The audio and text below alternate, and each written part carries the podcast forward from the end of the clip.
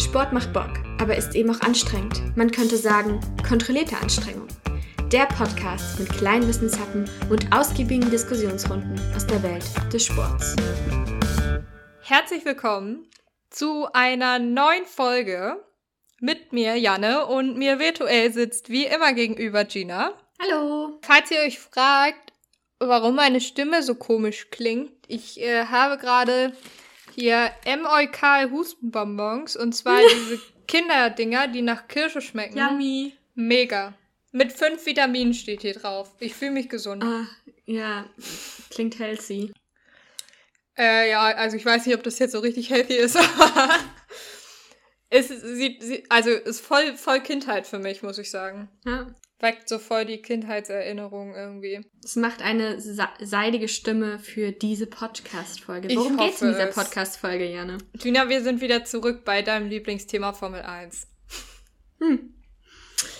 Der Sport, der Sport, den du mir erstmal als Sport darlegen musstest. Aber ich bin ein Genau. bisschen überzeugt. Na, aber das freut mich. Also ist zumindest eins meiner Lieblingsthemen, sagen wir es mal so. Und wir tauchen heute ein, also letztes Mal hatten wir Basics, wir tauchen heute ein bisschen tiefer ein in die Welt der Formel 1. Und wir haben ja letztes Mal so ein bisschen geredet, auch über die Fahrer. Zum Beispiel über Lewis Hamilton, krasser Typ. Der fährt ja seit 2013 für das Mercedes Formel 1 Team. Ganz kurz, äh, Mercedes einfach, also ich sage einfach Mercedes dazu. Und seitdem ist er sechsmal Weltmeister geworden. Nämlich 2014, Das ist- 2015 und seit 2017 jedes Jahr. Das ist sehr oft. Das ist sehr oft. Und Mercedes ist seit 2014 siebenmal in Folge Konstrukteursweltmeister geworden. Also seit 2014 ist Mercedes jedes Jahr Konstrukteursweltmeister geworden. Krass. Und falls ihr euch übrigens fragt, mit Lewis Hamilton sechsmal, wer sich jetzt mit Formel 1 auskennt, wird sagen, öh, aber der ist doch schon siebenmal Weltmeister geworden. Ja, der ist davor schon einmal Weltmeister geworden für McLaren vielleicht? Ich weiß es gar nicht genau, ehrlich gesagt. Shame on me. Ich weiß, also ich tatsächlich weiß ich es gerade nicht. Ich kann es ganz kurz herausfinden. Interessiert mich auch. Also Lewis Hamilton ist ein Jahr zwischendurch nämlich nicht Weltmeister geworden. Das ist sein Teamkollege geworden. Das war ähm, Nico Rosberg, Deutscher, der Ah, aber auch für Mercedes Namen habe ich gefahren auch ist. schon gehört. Genau. Ähm, genau, damals ist er für McLaren Weltmeister geworden, das erste Mal. Okay. Ja. Und zwar äh, äh, äh, 2008, glaube ich. Ja. Ähm, krasser Typ auf jeden Fall. Mercedes, wie gesagt, ist dann auch, also ist auch seit 2014 jedes Jahr Konstrukteursweltmeister geworden. Und es gibt einen Mann, der hatte einen sehr, sehr, sehr großen Anteil dran. Dieser Mann, der wurde am 20. Juni 79 in einem kleinen Dorf gebo geboren, in Fellbridge nämlich. Wird dir wahrscheinlich nichts sagen. Es liegt südlich von fragen, London, südlich von London, also England, und hat ungefähr 2300 EinwohnerInnen. Äh, Wie viele EinwohnerInnen hat das Dorf, in dem du aufgewachsen bist? 1000. Das ist also kleiner. Ja, guck mal, aber so ungefähr. Ich kann mich ein bisschen mit ihm sympathisieren. Genau. Und dieser Mann, der heißt James Vowles. Und James Vowles ist seit 2010 der Rennstratege für Mercedes. Wie gesagt, letztes Mal ging es ein bisschen um die Leistung der Fahrer. Und dieses Mal geht es so um die Menschen im Hintergrund. Weil natürlich ein super großer Teil von Formel 1 ist halt die Technik und extrem wichtig dafür sind die Rennstrategen. Kannst du dir vorstellen, was ein Rennstratege macht? Also erstmal kurze Frage. Sind die dann für beide aus dem Team zuständig? Mm, ja, also James Vowles zumindest. James Vowles ist äh, der Chefstratege für Mercedes. Der ist für beide zuständig, ja. Okay. Dann denke ich mal, dass er quasi ähm, sich die Strecke vielleicht anguckt und dann schon einmal pro prognostiziert, wann man wie schnell fahren könnte und vielleicht auch wie, wie man dafür ausgestattet sein muss oder so. Ah, so Ganz halb. falsch. Nee, nee, nicht ganz falsch. So halb würde ich sagen. Tatsächlich ist der wichtigste Punkt in der Rennstrategie. Und eigentlich das, was das Team selbst dann noch am meisten beeinflussen kann, abgesehen vom Fahrer, ist die Frage, wann wird der Reifen gewechselt. Mhm. Das hört sich so banal an, ne? Aber es ist extrem wichtig. Damit kannst du ein ganzes Rennen so enorm beeinflussen. Ich kann mir das vorstellen, weil im Prinzip ist es doch in Anführungszeichen eine einfache physikalische Berechnung, wann sich dieser Reifen eben abnutzt, oder? Ja, jein. Da kommen wir noch zu, zu der Berechnung. Ist, Einfach hat, ist es nicht. Äh, Einfach ist es nicht. So viel kann ich verraten. Es hat sehr viel mit Mathe zu tun. Hm. Äh, ich glaube sogar, Pauls ist auch Mathematiker. Ah, Ich weiß es gar nicht. Also es sind da viele. Ja, das wäre eine Frage also gewesen. Was, was hat viele er gelernt? Rennstrategen sind entweder Ingenieure Okay. ja. ähm, oder eben Mathematiker. Es gibt auch zum Beispiel in England gibt es mehrere Unis, die tatsächlich speziell Motorsport Engineering als Master anbieten. Okay. Wo du dann speziell das lernst, was du dafür wissen musst. Und also es gibt ja sehr viele verschiedene Bereiche. Es gibt zum Beispiel Aerodynamik, ähm, es gibt Chassis, also Fahrzeuggestell, es gibt Motor. Also Hm. es sind sehr, sehr viele Einzelteile quasi bei einem, bei einem Formel 1 Auto. Und ein Punkt sind dann eben auch die Rennstrategen. Und das sind entweder Ingenieure oder Mathematiker für gewöhnlich. Manchmal hast du auch Physiker dabei oder Informatiker. Aber ich glaube, die meisten sind Mathematiker oder Ingenieure. Ja. Und ich habe gerade schon gesagt, die Reifen, ne? Die Reifen Hm. sind so entscheidend für die Formel 1. Und deshalb machen wir einen ganz kurzen Exkurs quasi zu den Reifen. Yay, Autoreifen, wow. klingt so spannend. Mhm. Dann ist das aber tatsächlich nicht unspannend. Also pass auf, die Reifen, die sind für jedes Team gleich. Die sind vom Reifenhersteller Pirelli. Also alle haben die gleichen Reifen. Ist das Pflicht? Ja, aber es gibt drei verschiedene Reifenarten. Also normalerweise gibt es drei verschiedene. Und zwar gibt es einmal die Softs. Die Softs sind die schnellsten Reifen, die nutzen sich aber auch am schnellsten ab. Die Mediums sind mittlere Geschwindigkeit und mittlere Abnutzung. Und dann gibt es noch die Hards, das sind die langsamsten Reifen, die nutzen sich aber auch am langsamsten ab. Und du musst dich für die zwischen diesen Reifen entscheiden. Genau. Und also Mhm. das sind erstmal, das sind die sogenannten Slicks, heißen die. Die sind quasi profillos. Also du weißt ja, Autoreifen, die haben super viele Rillen und so. Und das haben die Mhm. nicht. Die haben quasi gar kein Profil. Okay. Das sind die Slicks. Und dann gibt es noch zwei so Special-Reifen quasi. Das sind nämlich Regenreifen. Ähm, das sind einmal die Wets. Wenn es halt wirklich richtig regnet oder der, das Wasser so auf der Strecke steht, dann die haben halt ein relativ starkes Profil, äh, was dann auch Mhm. die, das Wasser halt verdrängt. Die nutzen sich aber bei trockener Strecke sehr, sehr schnell ab und sind ziemlich langsam. Und dann hast du noch Intermediates. Die sind so für feuchte oder abtrocknende Strecken. Die haben ein leichteres Profil als die Wets. Ähm, die nutzen sich auch bei trockener Strecke. Also wenn die Strecke zu trocken ist, nutzen die sich auch relativ schnell ab und sind dann auch langsam. Aber wenn es zu nass ist, dann rutscht du damit. Also die sind echt so ein Mittelding. Das musst du sehr genau einschätzen können, wann du die Intermediates einsetzt. Und manchmal ist es ehrlicherweise auch ein bisschen Glücksspiel. Hm. Weil das Ding ist, bei Regen oder bei Nässe, mit den Slicks würdest du so krass rutschen, du könntest auf die Geschwindigkeit halt gar nicht fahren. Also das würde einfach nicht funktionieren. Du würdest viel zu krass rutschen, du würdest um keine Kurve kommen. Und deshalb Ja. hast du halt die Regenreifen. Genau. Aber, ja, erzähl erstmal. Nee, sag mal. Ich dachte gerade so, ich habe gerade über dieses ganze Reifenthema nachgedacht. Also so jetzt einfach so Reifen im Allgemeinen. Und da ist mir aufgefallen, dass wenn wir jetzt über so ein normales Auto reden, dann nutzen die sich ja, also dann wechselst du die ja nicht, keine Ahnung, einmal im Monat oder so. Genau, So. aber die haben halt, also die haben ja eine extrem hohe Belastung. Und du musst dir halt auch vorstellen, bei den Reifen ist halt die Temperatur, also bei den Formel 1 Reifen, vor allem bei den Slicks, ist die Temperatur extrem wichtig, weil die brauchen ungefähr 80 Grad Temperatur, damit die die optimalen Eigenschaften haben. Und bei 80 Grad ist es halt, also haben die halt schon einen relativ starken Abrieb. Das Gummi vom Reifen hat 80 Grad. Mhm. Heide Witzka. Mhm. Und mit ist das denn 80 bei Grad hast du Autoreifen so im halt Normalfall? Oh, das kann ich dir gar nicht genau sagen. Weniger, deutlich Alter. weniger. Physik ist faszinierend. Ja, genau. Und, und das ist auch tatsächlich, kommt es voll auf die Strecke an, weil es gibt manche Strecken, wo es total schwer ist, den Reifen auf Temperatur zu bringen.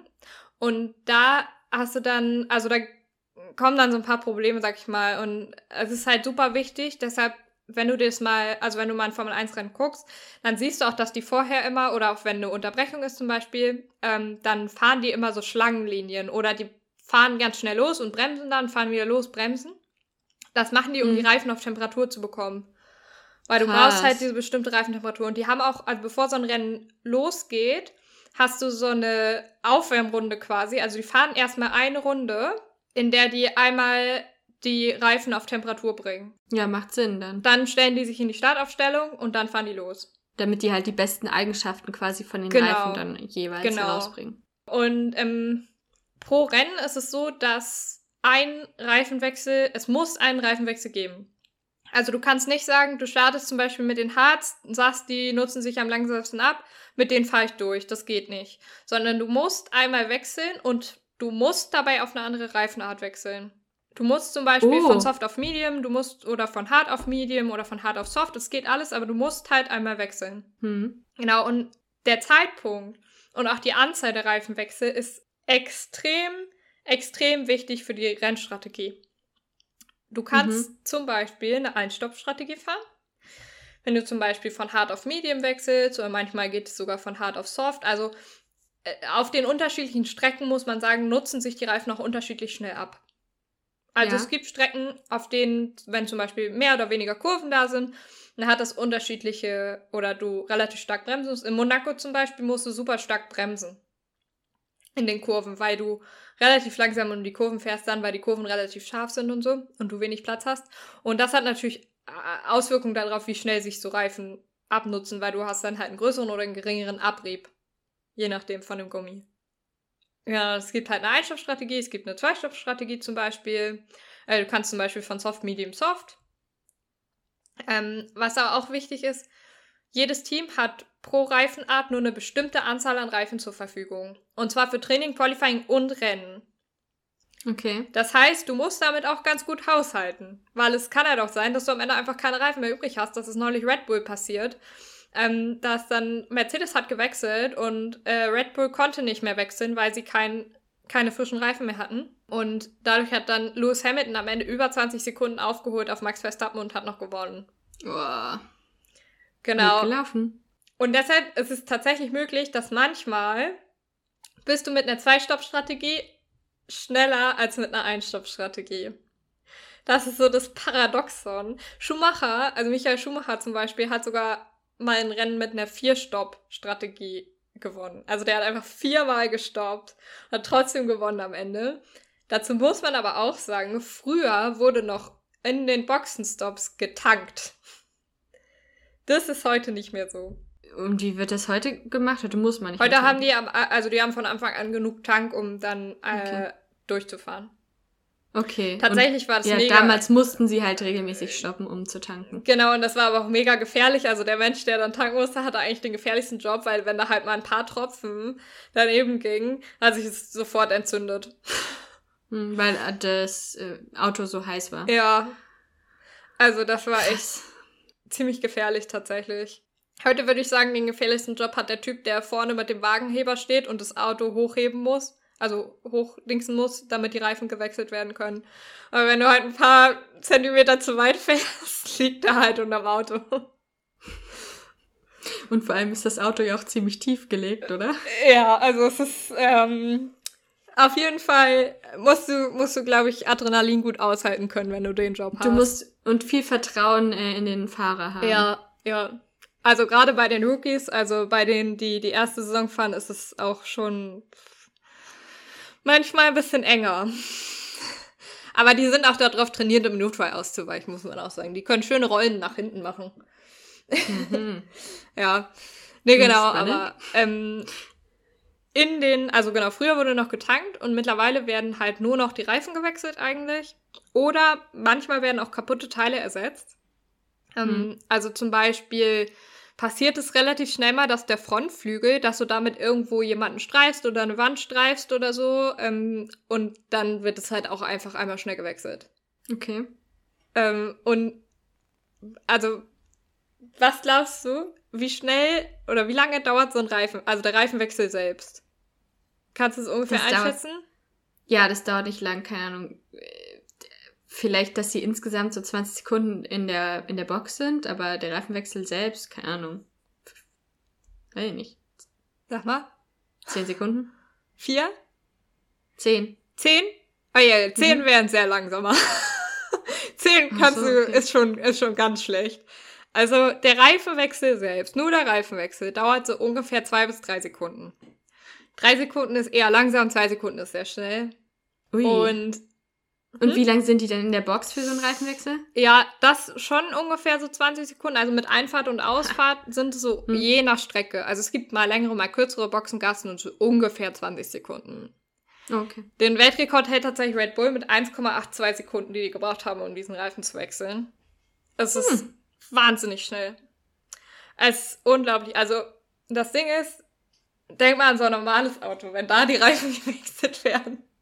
Und jetzt, warte, eins, zwei, Reifenwechsel vorbei. es geht so schnell. Es ist Wahnsinn. Das ist, das ist verrückt. Die trainieren das ja auch extrem, ne? Also, die trainieren das echt heftig.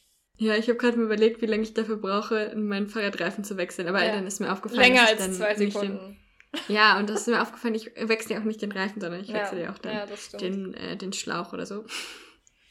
Genau. Ja, und ins, also haben gerade schon gesagt, insgesamt dauert so ein Boxenstopp eben so je nach Strecke ungefähr 20 Sekunden. Und das führt zu zwei sehr wichtigen taktischen Mitteln, nämlich einmal dem Undercut und dem Overcut. Das hört sich jetzt sehr kompliziert an. Ich, ich versuche das einigermaßen anschaulich zu erklären. Und da brüche ich mich gerne, wenn du es gar nicht verstehst, okay? Mhm. Okay, also der Undercut, würde ich sagen, ist eigentlich das, was sehr viel häufiger vorkommt. Der Undercut bedeutet, dass du bewusst früher die Reifen wechselst als dein Gegner. Also Mhm. sagen wir mal, du bist auf Platz 2 gerade und du gehst dann bewusst früher rein als der auf Platz 1, damit du mit den frischen Reifen, die du dann hast, so viel Zeit aufholen kannst. Während der andere noch auf seinen alten Reifen fährt, ist er natürlich wesentlich langsamer mit. Du versuchst auf dem frischen Reifen so viel Zeit aufzuholen, dass dein Gegner, wenn er dann den Reifenwechsel macht, hinter dir Dass du ihn dann rauskommt. überholst. Ja. Genau. Das macht so viel Sinn. Das habe ich nämlich auch gerade gedacht. Also wenn ich dahinter, hinter dem oder einen späteren Platz habe, dann würde ich das so machen. Also erst rausfahren und dann. Genau, und das halt ist so ein müssen. indirektes Überholen halt einfach. Und das kommt aber eben auch sehr drauf an, zum Beispiel, wie schnell du halt die Reifen auf Temperatur bringen kannst. Also, wenn du halt Strecken hast, wo du es gar nicht kannst, dann dauert es halt super lange, bis du mit den frischen Reifen wieder die, das Tempo aufnehmen kannst und dann eignet sich ein Undercut halt natürlich weniger, ne? Und der Gegensatz dazu ist dann logischerweise der Overcut, was bedeutet, dass du bewusst später die Reifen wechselst. Das kann verschiedene Gründe haben, zum Beispiel, dass du versuchst, dadurch Verkehr zu vermeiden. Verkehr bedeutet, dass da, also sind ja immer noch dann 19 andere Fahrer und dass du versuchst, jetzt nicht unbedingt in eine Zone zu kommen, wo super viele Leute fahren und wo du halt niemanden überholen kannst quasi. Ja. Oder ausgebremst wirst im schlimmsten Fall noch. Passiert zum Beispiel in Monaco, wenn du da irgendwo hinterherhängst und also es kann halt sein, dass du dann einfach ausgebremst wirst nach dem Wechsel. Krass, ja. Genau. Und das sind so die beiden krassen taktischen Mittel, sag ich mal, ähm, mit denen du viel beeinflussen kannst. Du musst dich dann halt entscheiden, auf welche Reifenart du auch wechselst, ne? Also das ist ja auch immer dann halt relativ wichtig. Und was jetzt der Punkt ist, wir haben vorhin schon gesagt, es ist viel Mathe. Du hast gesagt, ja, da kann man so ein paar Sachen einberechnen. Tatsächlich ist es so, dass die so 50 bis 60 Variablen einberechnen. Ach du Sche Für jedes Rennen? Ja. Eieiei. Du hast dann zum Beispiel die Tankfüllung. Also umso leerer der Tank, desto schneller das Auto, weil leichter logischerweise, ne? Du hast Ja. die Haltbarkeit der Reifen auf der Strecke, du hast die Überholwahrscheinlichkeit auf der Strecke, du hast das Wetter, du hast die Länge der Boxengasse, du hast die Konstanz der Strecke, du hast auch zum Beispiel das fahrerische Können. Hm. Und das sind so 50 bis 60 Parameter ungefähr, die die einberechnen. Und dann nutzen die bestimmtes mathematisches Modell und in der Regel ist es die sogenannte Monte Carlo Simulation. Was bedeutet, dass du millionenfach ein Rennen simulierst. Also wirklich millionenfach.